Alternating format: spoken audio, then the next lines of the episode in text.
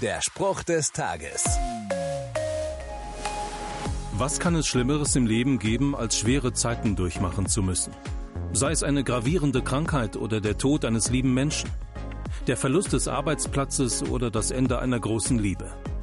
Nur eins ist noch schlimmer, dies alles allein durchstehen zu müssen, verlassen von Gott und der Welt.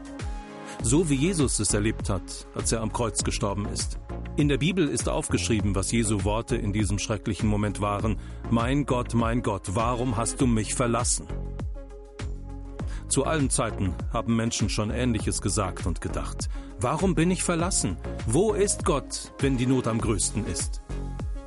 Seine Antwort ist Jesus am Kreuz.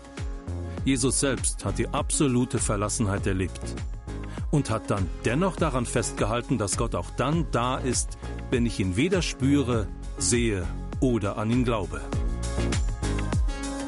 Der Spruch des Tages steht in der Bibel. Bibellesen auf bibleserver.com.